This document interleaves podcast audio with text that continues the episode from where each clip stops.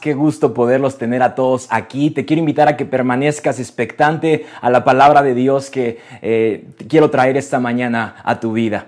También estoy muy feliz porque estamos transmitiendo completamente en vivo a Facebook y a YouTube. Ha sido un trabajo impresionante de nuestros voluntarios para hacerlo posible y estamos conectados. Y estoy también muy muy contento y realmente me llena de alegría, de gozo y de fe el mensaje que acabamos de recibir de Bereli Canizales. Ella compartió lo siguiente que Dios eh, en su infinita bondad y misericordia ha obrado en la vida de mi hermano y ha superado los tiempos de los médicos para su recuperación. Toda la gloria es para Él. Efectivamente, toda la gloria es para Dios.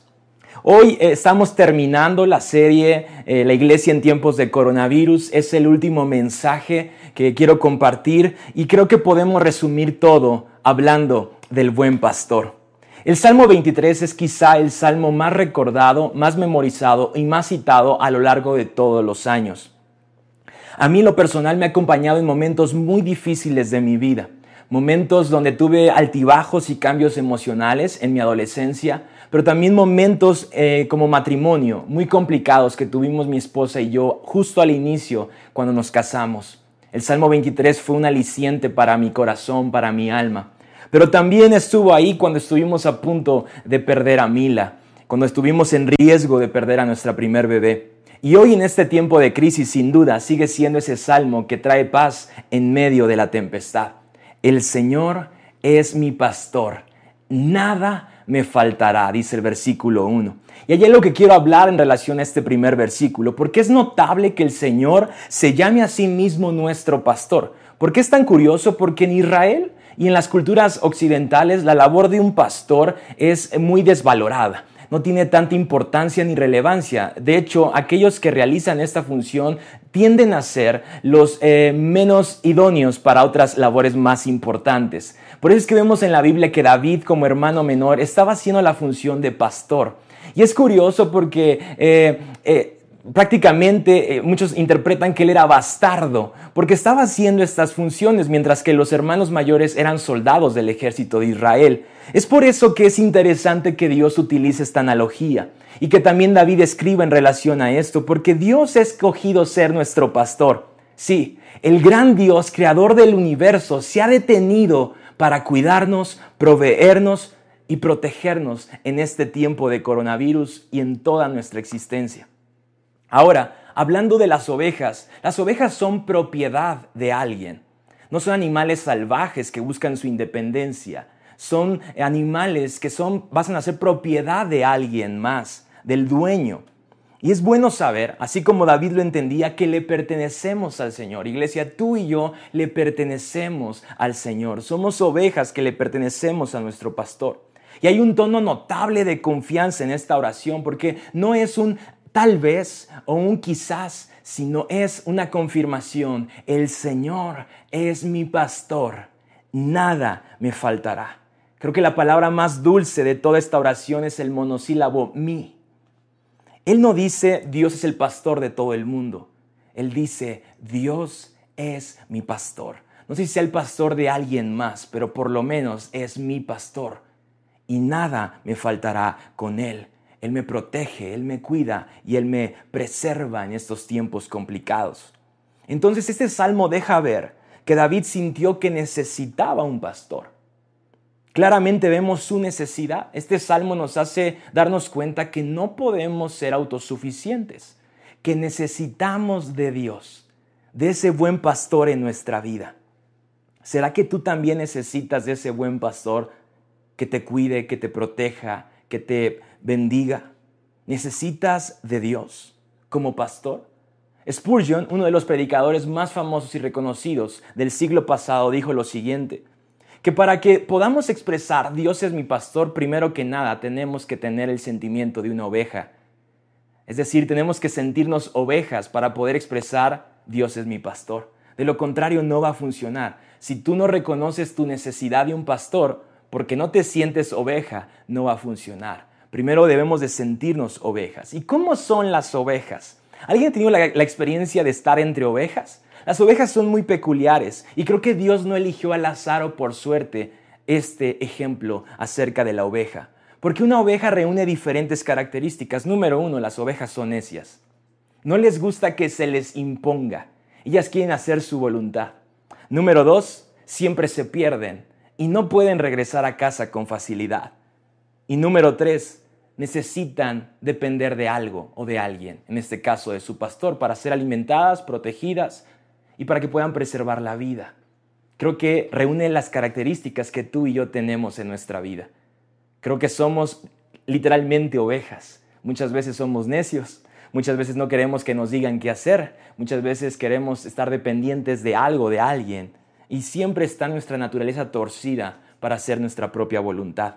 De hecho, Aristóteles también dijo lo siguiente, una oveja es una criatura necia y lenta, propensa a perderse, incapaz de volver. Una oveja no puede cambiar eh, para salvarse a sí mismo de las tempestades. Allí permanece y ahí se queda sino es sacada por el pastor. Por eso bien lo enseñó Jesús en Lucas capítulo 15 versículo 4 y déjame lo leo y lo conoces muy bien. Si un hombre tiene 100 ovejas y una de ellas se pierde, ¿qué hará? ¿Qué hará? Esta pregunta es increíble porque si tú entiendes entonces ahora el contexto te das cuenta que esa oveja no va a regresar. No va a volver si no es que el pastor va por ella. Eso me llena de paz y de confianza, porque quizá tú y yo un día hemos decidido renunciar al rebaño hemos decidido salir, eh, irnos de nuestra casa espiritual, eh, ir por caminos equivocados. ¿Y qué crees? El buen pastor sabe que tú no puedes regresar y va a ir a buscarte. Y eso es lo que ocurre en la vida también real. No dejará que las 99 en el desierto y saldrá a buscar la perdida hasta que la encuentre. Y cuando la encuentre la cargará en, en sus hombros con alegría y la llevará a su casa. Cuando llegue llamará a sus amigos y vecinos y les dirá, alégrense conmigo porque encontré mi oveja perdida. De la misma manera hay más alegría en el cielo por un pecador perdido que se arrepiente y regresa a Dios que por 99 justos que no se extraviaron. Yo estoy celebrando un milagro más y es que quizá tu hijo, tu esposo o tu esposa o un amigo querido que no está en buenos caminos va a regresar un día al rebaño de Dios va a regresar un día bajo el cuidado y protección de Dios. El buen pastor está por ir por él. Hay seis cosas que tú debes de saber que Dios como buen pastor va a hacer contigo. La primera cosa es que Dios te va a alimentar. Y no me refiero solamente al alimento físico. Esto conlleva muchas cosas. Lo cierto es que tú y yo necesitamos ser encontrados por Dios. ¿Sabes por qué? Porque ¿qué sería de nosotros sin el buen pastor? yo creo que habría un vacío terrible en nuestro corazón. Sabes, la humanidad ha pisado la luna, ha estado en la luna, ha descubierto muchas cosas, ha innovado, ha inventado, pero nada de lo que ha hecho ha podido satisfacer nuestro corazón.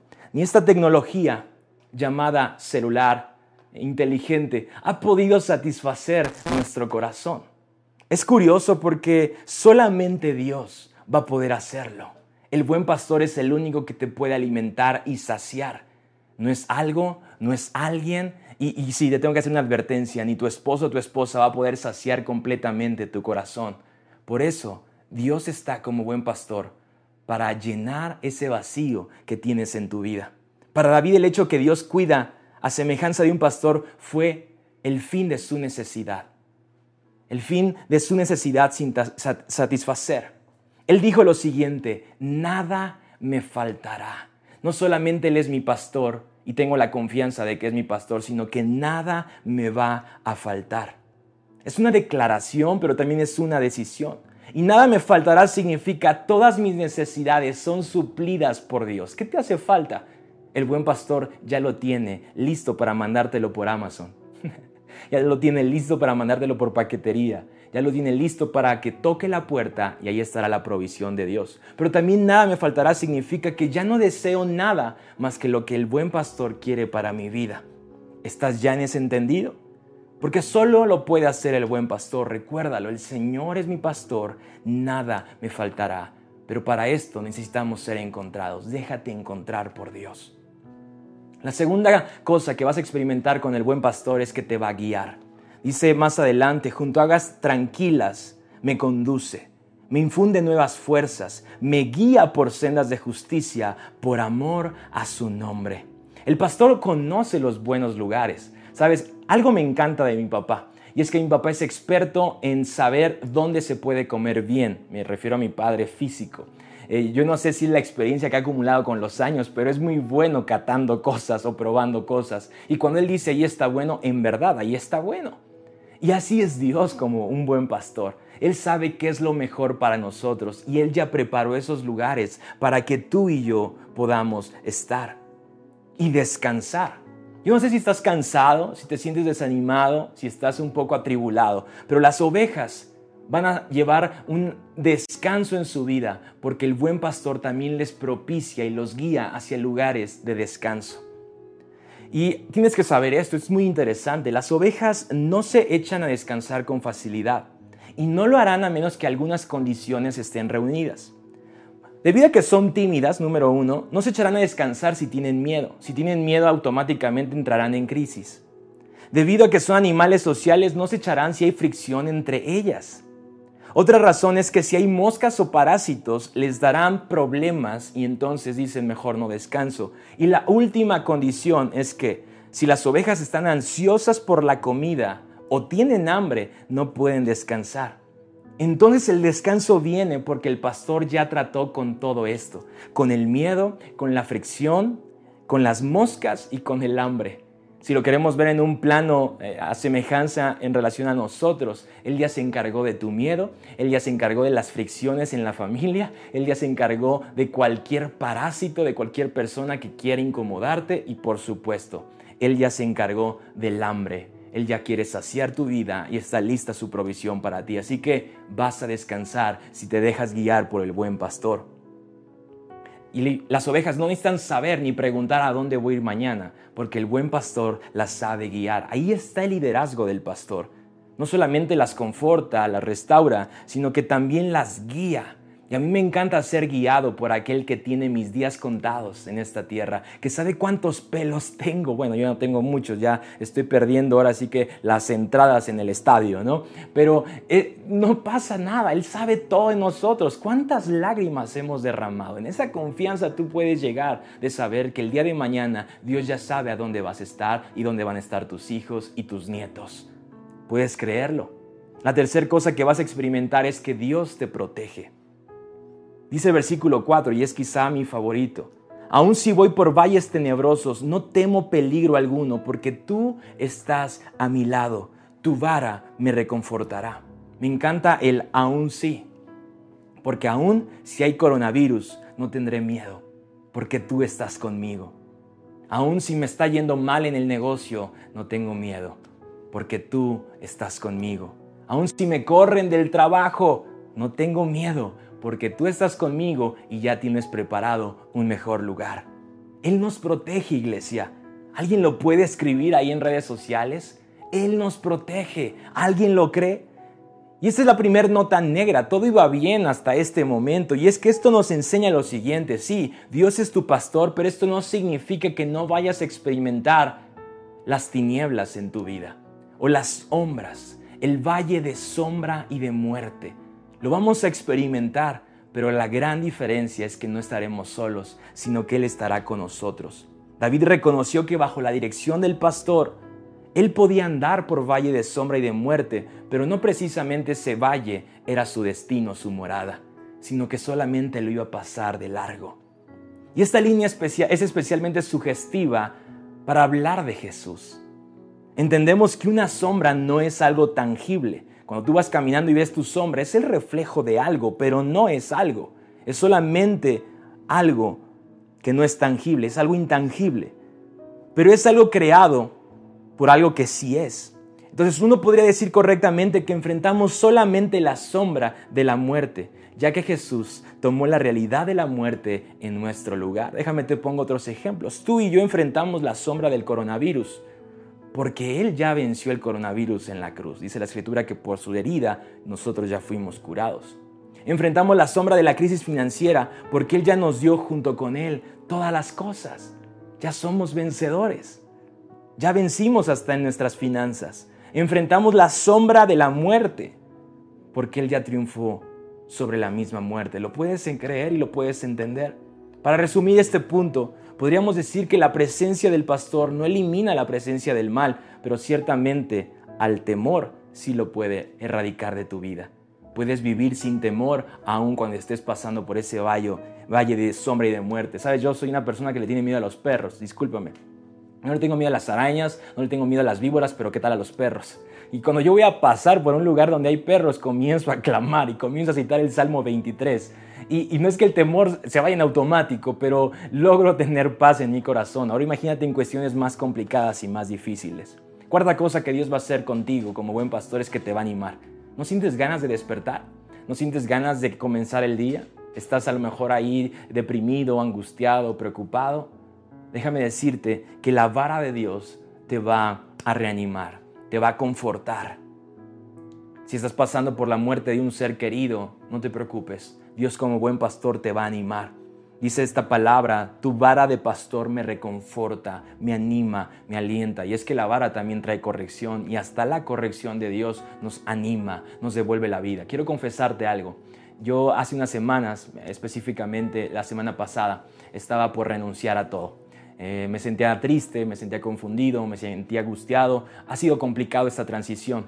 Yo no esperaría que los tiempos se apresuraron de esta manera. Es muy fácil predicar ante ustedes de manera física y que los pastores estén ahí como respaldando las palabras y la cobertura que yo tengo con ellos. Pero ahora desde un lente es complicado y de repente me da miedo no ser aceptado, me da miedo eh, no poder encontrar simpatía con ustedes. Pero Dios con su corrección literalmente me reconfortó. Y hay un versículo en la Biblia que dice, ¿habremos de recibir solo lo bueno de Dios? También la corrección, aunque no nos guste tanto, nos va a animar. Yo no sé qué Dios tenga que corregir en tu vida, pero esa vara y ese callado muchas veces trae corrección y dirección. Y lo va a estar haciendo Dios en tu vida, seguramente. La quinta cosa que Dios hace es que Él te va a proveer. Y esto me encanta porque dice el versículo 5, dispones ante mí un banquete en presencia de mis enemigos. Yo quiero que visualices a tus enemigos ellos van a estar presenciando de ese banquete que tú estás teniendo a causa de Dios y de tu buen pastor. Otra versión dice, aderezas mesas o preparas mesas delante de mí en presencia de mis angustiadores. La gente que no quiere que literalmente seas bendecido y prosperado va a ver cómo Dios va a bendecirte y prosperarte en tiempos complicados. Así que David está visualizando la provisión y la bondad de Dios. Y aquí es donde comienza la segunda alegoría, porque un magnífico banquete es provisto por un anfitrión de la talla del buen pastor. Y aquí hay liberalidad, hay benevolencia y lo más increíble es que hay generosidad para alimentarnos, no solo de protegerte, también de alimentarte. Y no solo de alimentarte, sino también de protegerte de tus enemigos y tus angustiadores. Quiere decir que puedes sentarte a la mesa, comer tranquilo, a pesar de que tienes enemigos, porque Él está contigo para proveerte de cuidado y de alimento. Y la sexta cosa que Dios promete como buen pastor es que Él te prepara un futuro lleno de bendición. Dice el versículo 6, la bondad y el amor me seguirán todos los días de mi vida todos los días de mi vida, no solo cuando me va mal o cuando me va bien o cuando estoy bien con Dios o cuando estoy mal con Dios. Entiende esto, todos los días significa todos. La última promesa que Jesús dejó en la tierra es, estaré con ustedes todos los días hasta el fin del mundo. Y en esa promesa yo descanso ¿Alguna vez has escuchado que los mejores días están por venir? Seguramente sí. Algunos suena cliché, a una frase como un cliché, algunos sencillamente es como un buen deseo, pero yo lo he visto en mi vida y lo he declarado año tras año. Los mejores días de mi vida estoy por vivirlos. Y si tú lo crees, yo quiero invitarte a que también lo declares en tu casa. Y es que hemos olvidado que Dios no nos abandona cuando todo se derrumba o cuando se pone difícil. Él sigue a nuestro lado y prepara un futuro y una esperanza en cada día. Dice la escritura que su misericordia se renueva todas las mañanas. Esto significa que hay un futuro y hay una esperanza todos los días. Así que ten paz, que los mejores días están por venir. Estas son las seis cosas que tú debes de saber si quieres ser pastoreado por el buen pastor en tiempos de coronavirus, pero en todos los días de tu vida. Vamos a superar esta crisis. Ya estamos avanzando y no vamos a retroceder. Nuestra fe sigue imparable. Pero quizá hemos perdido de vista algo muy importante y es aquí a donde yo te quiero llevar en los últimos minutos. Y es que las ovejas están para dar su lana. Las ovejas están para dar su lana. Y no quiero decirte que tienes que dar literalmente lana, pero tiene que ver con generosidad. ¿Sabes por qué? Porque una oveja si no es trasquilada se expone a la muerte. ¿Sabes por qué se trasquila las ovejas? Yo, la verdad las ovejas rapadas se me hacen feas. Me gustan así pachoncitas. Pero ¿sabes por qué se trasquila una oveja? Porque si no se le corta el pelo con frecuencia puede desarrollar enfermedades graves. existió una oveja, porque ya murió, que fue encontrada en Australia y eh, cerca de seis años se perdió literalmente y tenía 40 kilos de lana. Era tres veces más grande en aspecto que las demás. Era impresionante, me gustaría tener la imagen para enseñártela, pero puedes buscarla, se llamaba Chris. Y esta oveja, por haber acumulado tanta lana, comenzó a enfermarse y a padecer. No trasquilarla significa un riesgo para el animal. Si no se le corta, desarrolla, como ya lo mencioné, enfermedades muy graves. Y es que las ovejas no solo son necias, como ya lo vimos, y se pierden con facilidad, sino que también son egoístas. Una cosa más que tú y yo tenemos. Mientras me vaya bien a mí, no me importa lo demás, ni los demás. Mientras mi alacena esté llena, no me importa lo que suceda con mi vecino. Mientras yo alcance lo que quiero en el súper, no me importa si alguien se queda sin eso. Es ahí donde Dios quiere tratar en tiempos de coronavirus.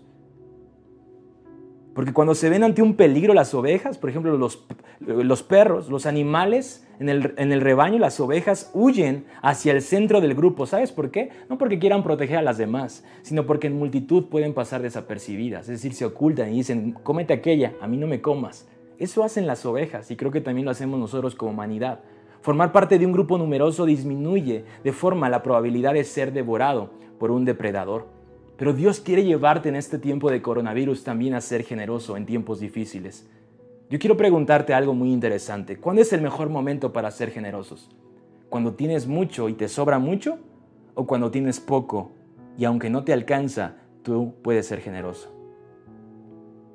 La mayoría optamos por la primera opción, cuando tenemos mucho, cuando tengo, pero lo cierto es que en la fe y en la vida espiritual ocurre al revés. El ejemplo de la viuda de Sarepta es muy interesante. Había gran hambre y escasez. La Biblia tiene muchos momentos de estos, de hambre y de escasez. Lo que estamos viviendo hoy no es algo nuevo, ya ha sucedido en otro tiempo. Y Elías se dirigió a Sarepta y cuando llegó a las puertas del pueblo vio una viuda juntando leña y le dijo, por favor, ¿podrías traerme un poco de agua en una taza? ¿Qué hubieras hecho tú si estás pasando por escasez? Quizá le hubieras cerrado la puerta y le hubieras dicho, no, gracias. No, como veces hacemos. Pero esta mujer fue a buscarle agua, atendió a la petición de Elías. ¿Y qué crees que le dijo Elías? es esa gente un poco inoportuna que dice, también tráeme un bocado de pan. Oye, Elías, espérate, le dijo ella, le juro por el Señor su Dios que no tengo ni un pedazo de pan en la casa, solo me queda un puñado de harina en el frasco y un poquito de aceite en el fondo del jarro. Estaba juntando algo de leña para preparar una última comida Después mi hijo y yo moriremos. Esta viuda estaba ya preparando su funeral. Y todavía llega Elías y le dice, dame pan, y le dice, mira, solo tengo así de aceite y así de harina. Es para mi hijo y para mí, porque nos vamos a morir después de esta comida. Pero aquí es donde una vez más te quiero preguntar, ¿cuándo es cuando tú tienes que ser generoso? ¿Cuando te va bien? ¿Cuando todo está bien? ¿O cuando sencillamente Dios en tiempos de escasez quiere probar tu corazón para también darte y hacer un milagro contigo. Ese es el milagro, iglesia, no lo pierdas de vista. Entonces Elías le dijo, no tengas miedo. Y Dios te dice, no tengas miedo de ser generoso. No tengas miedo de dar con generosidad lo mucho que Dios te ha dado. Sigue adelante y haz exactamente lo que acabas de decir. Primero cocina un poco de pan para mí. Luego, con lo que te sobre, prepara la comida para ti y para tu hijo. ¿Y qué crees que pasó? Durante muchos años, esta viuda y su hijo no les faltó alimento. ¿Por qué? Porque la mujer bendijo y fue generosa. Le dio primero a Elías y después a él. ¿Qué tienes que hacer en tiempos de coronavirus? Ser generoso. Proverbios 11:25, el que es generoso prospera. Y segunda de Corintios 9:11 dice, ustedes serán enriquecidos. Sí, Dios quiere enriquecerte, pero en todo sentido, para que en toda ocasión puedan ser generosos. La riqueza viene como respuesta de un corazón listo para ser generoso. Y para que por medio de nosotros la generosidad de ustedes resulte en acciones de gracias a Dios. Dios quiere bendecirte a ti, a tu familia. ¿Sabes por qué? porque de esta manera Él quiere que por medio de ti fluya un río de bendición que alcance a otras familias. ¿Cómo me di cuenta de esto? En la semana mi esposa y yo estábamos ciertos en algunas cosas y una noche llegó un amigo muy querido, nos trajo carne para la semana y cuando llegó el momento de pagar, ellos me dijeron, no te preocupes amigo, nosotros lo pagamos. Si yo me preocupo por alguien más, Dios se preocupa para que alguien más se preocupe por mí. Perdón si no lo dije tan bien, pero lo entendiste. Cuando yo me preocupo por alguien, Dios se preocupa por mí porque está viendo lo que hice, haciendo que alguien más se preocupe por mí. Es un ciclo de bendición. No lo cortes. Sé generoso. Da a Dios todo. Es más, también la escritura dice, y no lo quería decir por esto, pero también la escritura dice, pruébenme a mí en esto. ¿Qué? En dar los diezmos porque yo abriré la ventana de los cielos y derramaré bendición hasta que sobre y abunde. Pruébame, pruébame que yo soy más generoso que tú, pero tengo que ver generosidad para que como respuesta venga riqueza. Familia, en esos tiempos de coronavirus hemos aprendido muchas cosas. Yo quiero orar por tu vida, bendecirte. Señor, gracias por cada persona que me está escuchando esta mañana. Yo bendigo su vida, yo bendigo eh, su negocio, yo bendigo la fuente de trabajo que Él tiene. Yo bendigo su casa, su familia, su alacena. Yo declaro, Señor, provisión. Yo declaro que el buen pastor nos guía, nos alimenta, nos consuela, nos dirige, nos protege, nos llena de vida, nos reconforta. Yo sé que nada nos va a faltar porque tú, Señor, eres nuestro pastor. En el nombre de Jesús celebramos la victoria, porque pasaremos por el valle de sombra y de muerte, pero venceremos, porque tú ya venciste a nuestros enemigos. En el nombre de Jesús. Diga conmigo ahí en su casa y escríbalo. Amén y amén.